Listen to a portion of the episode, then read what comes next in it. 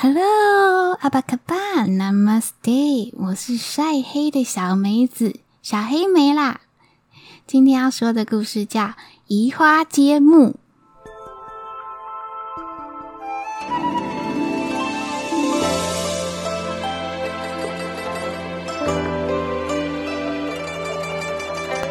话说啊，在西元一九零七年六月的某一天，我们尊贵的慈禧太后。在用完早餐之后，照惯例拿起桌上的《京华时报》。其实啊，慈禧认识的字不多，但是自从有了这份报纸以后，她每天都要浏览报纸上面的标题，关心一下宫外的情况。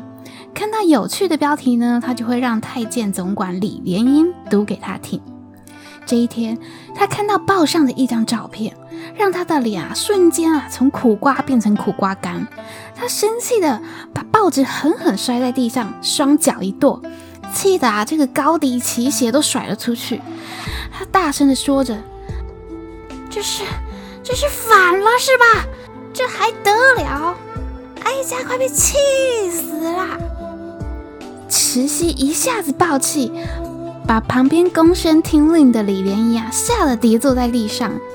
他赶紧用狗爬式爬着去把这个老佛爷的奇鞋给捡了回来，然后呢，他接过这报纸一看，他也吓傻了。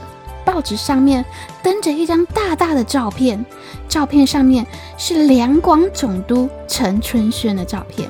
照片上不止他一个人，他身边还站着两个人，这两个人竟然是慈禧的死敌。就是维新运动的领袖梁启超和知识分子麦孟华，慈禧非常生气，他又抓起了一个玉碗摔在地上，说：“传我懿旨，从今天起革除那陈春轩的官职，押解进京审问，气死本宫啦！”陈春轩，他是清末的重臣，为官做人都公正清廉且刚直忠勇。当年呐、他率兵奋力抵御八国联军，为的就是掩护慈禧撤离京城，立下了非常大的汗马功劳。后呢，又升官为四川总督。他一下查办了三百多名的贪官污吏，出任两广总督时，他罢免了一千多名不称职的官员。为此啊，他常常遭到政敌的诽谤和诬陷。这一点，慈禧她其实是心知肚明的。但这次不同，这照片上实实在在的刊登了三个人站在一起，清清楚楚。而且啊，这张照片在上海、天津等地的报纸分别不同时候一一呈到了慈禧的手中。也就是说，不止一家报社收到这张照片。他虽然心中有些疑惑，可是啊，很快又被这怒气给淹过去。然而，太监李莲英这个小李子，或许是出于和这个陈春轩是好朋友的关系。李莲英还是硬着头皮向慈禧求情的说：“，我的老佛爷，陈总督在两广查办这大量贪官，人称官徒啊，一定是这树敌太多，才会遭到这个仇家的怀恨报复啊！老佛爷，你就别生气啦。”慈禧回答说。我也不愿意，这是真的。可是这些相片怎么写啊？你派人给我查查，如果拿不出证据，就按这个叛党罪论处。而就在此时，陈春轩他已经被押解进京，关进了死牢。这李莲英呢，买通警卫，偷偷的来探望他。陈春轩一看见好友李莲英，就哭着喊：“李兄啊，救救我！你可知道是谁害你的吗？”李莲英说着，就把印有照片的报纸掏了出来。哎，我我这个得罪的官员真的太多，我实在很难确定是被谁陷害的。可是我。我对朝廷，我对太后，真的是一片忠心，天地可见啊！我求求仁兄，向太后求求情啊！唉，这求情嘛，我责无旁贷。我拉上亲王、朝臣们一同劝说，更有希望让太后开恩。可是这个朝廷的事情，唉。不是这么好办的，你知道的。李兄，这个我明白。要劳烦李兄烧书家中，把我们祖上留下的房产和田地卖掉，给您打点工钟便是。哎，别这么说，这老弟有难，我理应相帮。嗯，这打点的银子就由我来出吧，你就别瞎操心了。李莲英虽然这么说着，但她还是伸手接过了陈春轩写的家信，收进了怀里。又过了一段时间，陈春轩家里的人啊，把所有变卖的财产，总共两万两银票，交给了李莲英。几天后的早上呢，慈禧照惯例拿起报纸，正在浏览。她翻了翻眼皮，问：“小李子。”叫你查办这陈春轩的事怎么样啦？李莲英连忙说：“回老佛爷，奴才正要起奏，已找到证据啦。”慈禧又挑了挑眉毛，说：“什么证据啊？”奴才啊，已经把人带来，在宫外候旨呢。慈禧一听，瞪大了双眼。有人证明，那还不快带进来？不一会儿，这个小李子带上了一个人，他是王府照相馆的马掌柜。马掌柜跪拜磕头后，他就说：“那个草民拜叩那个老佛爷，祝老佛爷吉祥万福的哒。”他说完啊，就捧出一张照片。李莲英忙接过，呈给慈禧一看。慈禧这一看啊，就傻住了。照片上呢，是他本人和观音菩萨坐在云端的莲花上。他看见自己跟观音并驾坐着，他心里就是美滋滋的。但是他也非常的好奇，他就问：“哎呀，这这是怎么弄的？”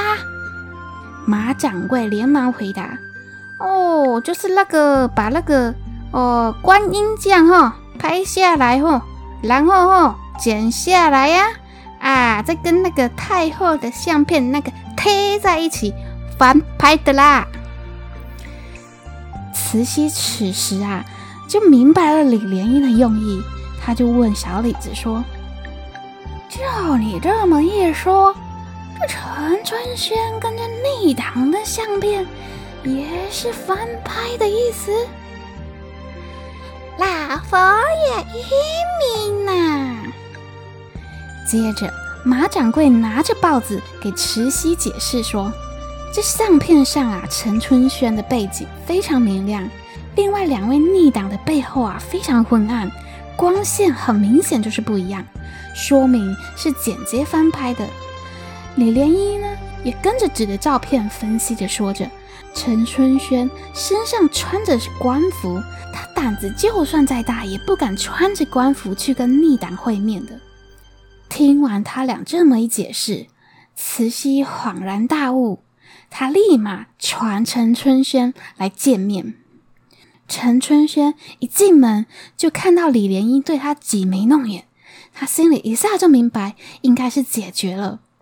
果然，慈禧和善的跟他说。这陈总督，哀家明察，你确实是受着家人的诬陷，念你还是效忠朝廷，蒙受冤屈，赏你这白银一万两，官复原职。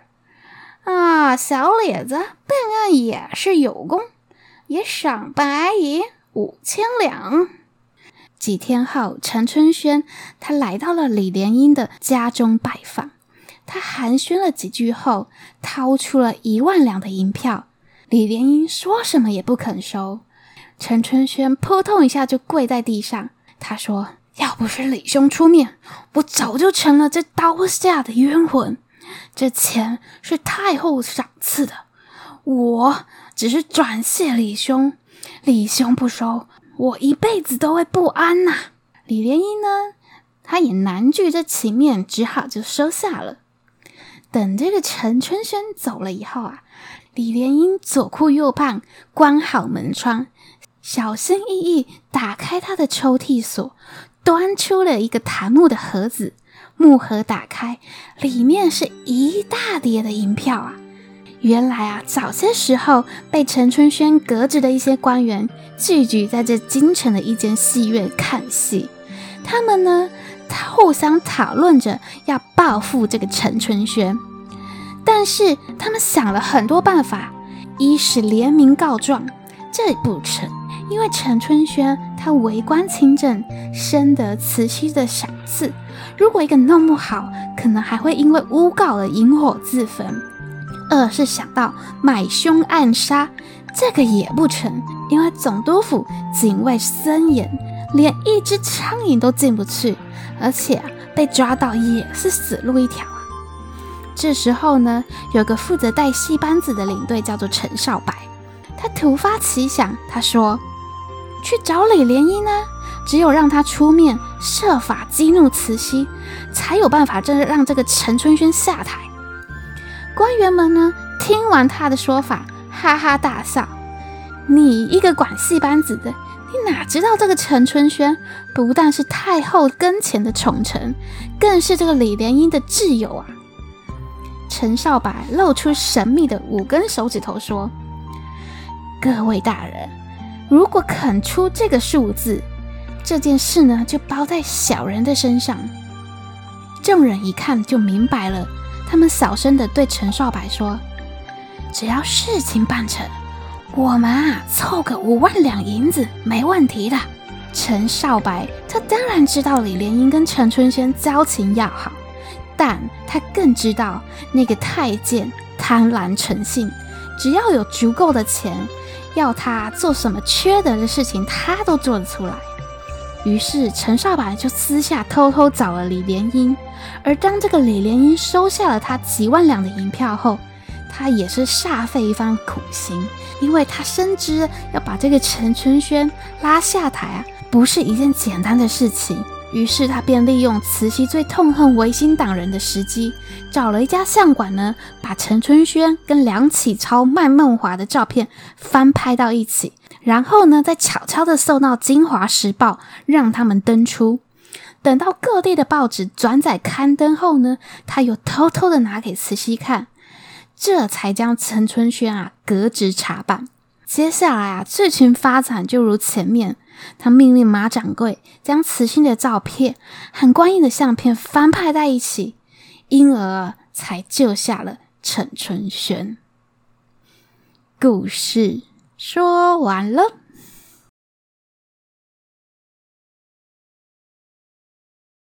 哎，这个慈禧跟小李子 声音是不是一样啊？我不管啦，反正你们听得懂就好了。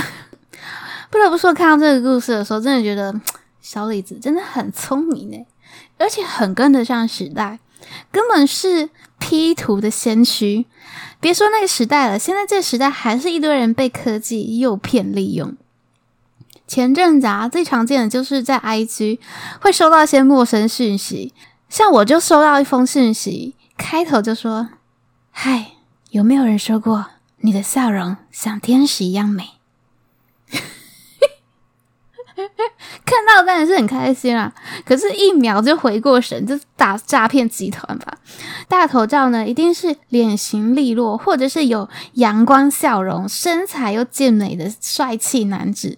要不是牵着一台登山车呢，就是站在他的名车旁边拍照。不然呢，就是在那个巴黎河岸啊，靠在那个桥边，戴着墨镜。然后点进去，你会看到全部都是啊、美食照片啊、运动照片啊、跟名车合影啊什么的。共同点就是一定只有一个人，不会有跟任何人的合影，连朋友都没有。你会说，哈，我我的 IG 也都是这样的照片诶，诶诶，也都是一个人啊。哦，那你一定长得很安全哦。如果你长得很帅，绝对百分之百被诈骗集团拿去盗用。然后那些现在交友软体不用说啊，更多盗版的照片。哎，讲到这，我就很生气。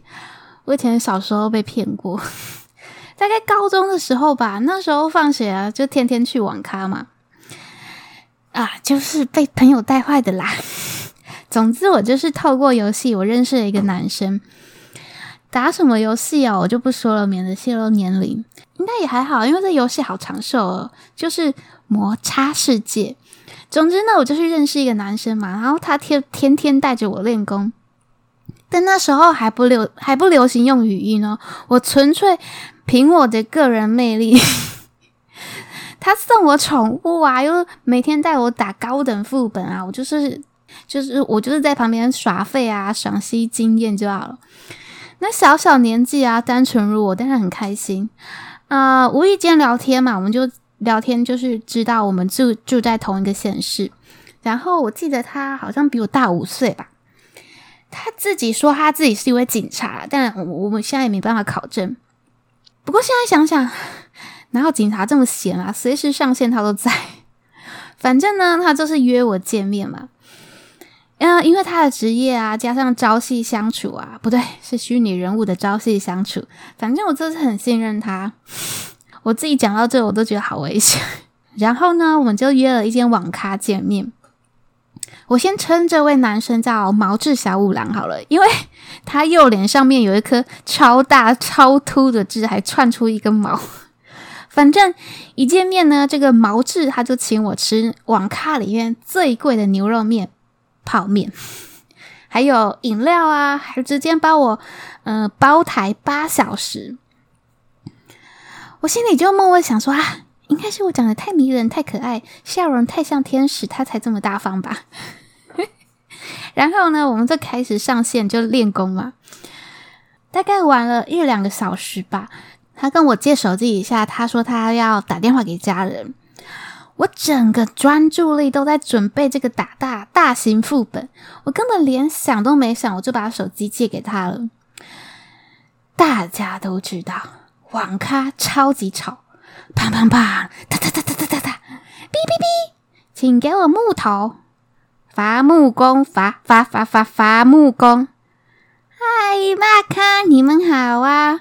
不然就是整个八小时都在播放。我爱太美，太美爱我。总之就是很吵，所以呢，他走出去讲电话也是非常正常的事情。但是当他走出去后，就没有回来过了。而我呢，过了将近半个小时才惊觉不对劲。我冲出去门口，当然是不见人影啊！我的手机当然也就是没有回来了。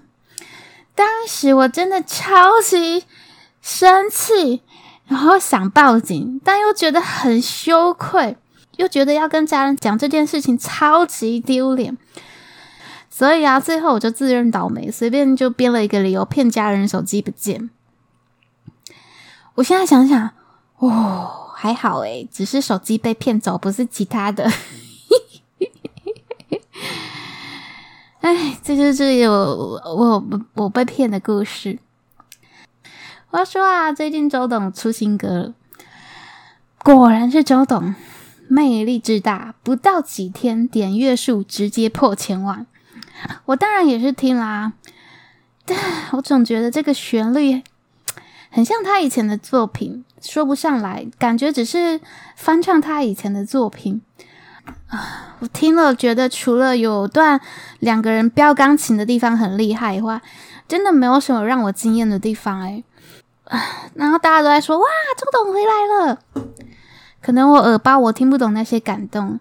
但如果是翻唱以前的歌曲，我觉得也没有比以前突出啊。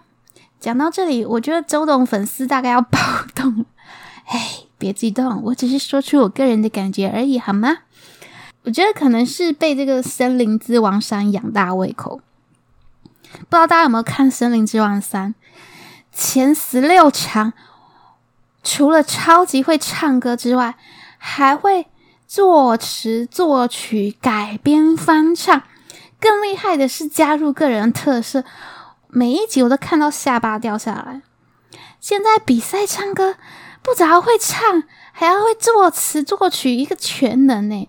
哎，《森林之王三》没看过的人，我真的是大推。话说回来啊，有人说这个周董他 MV 拍得很好，致敬各大艺术家。可是我仔细看他的 MV，他都是在。说这几位艺术家是因为，呃，周董穿越时光来到艺术家面前变魔术，才使他们产生灵感，才有这些伟大的画作。这不就是在说直接把这些伟大的作品的功劳归功于自己的魔术吗？我觉得廖仁帅二零一六年帮那个谁哦，那个张靓颖拍的 MV，那个才叫做致敬伟大的艺术家吧。然后我相信以周董的实力啊，我相信那些场景一定是在法国拍摄。但是为什么一些室内场景拍起来却很像在台湾搭的景？你还是会说啊，不管了，这就是周董的风格，没有人可以媲美比较啦。然后我就浏览了一下那个 MV 下面的留言，各种有脑无脑的吹捧。我心想说，怎么可能都是吹捧的？不可能吧？我我于是我就换了一下留言那个选显示的那个顺序，马上看到一堆可爱的留言。有人说，这根本就是《夜》的第七章的副歌而已吧？我还真的没听过《夜》的第七章，所以我就马上搜寻来听一下。原来这首歌是周董九年前的作品。听完我真的觉得最难超越的是自己。不过他应该压力也很大吧，因为以前的他真的是太强、太突出、太特别了。人家都说伟大的作品是在极大的痛苦中淬炼出来的。我只能说，钟董，哎，现在过得真的是很幸福哎。好啦，我真的是冒着一颗心的危险在讲这些。好了好了，念留言时间了，不要再说这些八卦了。我们来念留言。第一个留言。啊，他的 ID 叫做后空翻的猫，标题写爱猫族。他说：“我是一位新听众，好喜欢小梅子说故事。他真的是打翻了，不是我故意的哦。”他说：“声音很好听，也很可爱，口条清晰有趣，常伴我上夜班的时间。听完别的集数，也还是会再重复听。”嗨，哎呦，谢谢可爱的后空翻的猫，哎，我也是猫派的，谢谢你哦。第二个留言，他的 ID 叫大大大大火，他的标题写超喜欢小梅子的心灵鸡汤。他说每次听一听就睡着了，重复听很多次。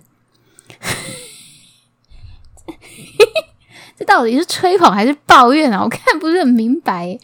但是你因为五五颗星，谢谢你，谢谢你，谢谢你的支持。应该是应该是吹捧吧。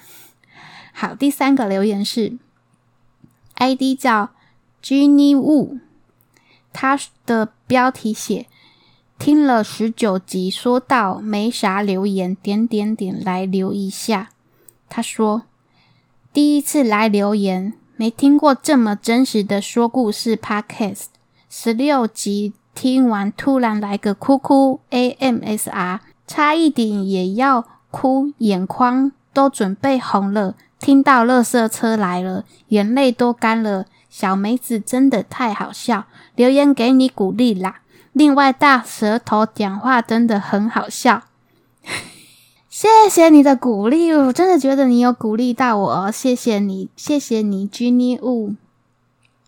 第四个留言，ID 叫水蜜桃公主，她的标题写可不可以？她说可以出新单集吗？一颗星，一颗星。OK，终于有一颗星的人来留评论了。但是你这一颗星的留言的逻辑不太对吧？水蜜桃公主，如果你只有五岁，我就原谅你。你叫我赶快更新，不就是喜欢听吗？那但是你留一颗心到底什么意思？好吧，我必须说明一下我更新慢了哟。嗯，一开始原本是一周两更，后来变成一周一更，到现在两周一更。因为我一开始有超级多的想法，超级多的灵感，超级多的屁话想说，热情满满满满满出来才会，所以才会更新很快。后来我逐渐冷静了以后，我就维持一周一更。可是对我来说还是有一点勉强。因为出来的成品我很不满意，很像是被时间压力逼出来的，所以我就变成两周一更啊！你们要知道，我真的不是全职在做这件事情，请体谅我一下好吗？水蜜桃公主，你有听到这里的话，你也真心喜欢我的话，你就把这个星星改成五颗好吗？我真的觉得很不公平啊！为什么只能评论主持人，不能评论听众？我不能说，哎，你这个听众，哎。我好听众五颗星，哎、欸、哎呦，你这个坏听众，我给你一颗星，然后我要封锁你，以后不准听我的节目。啊，真的是太生气！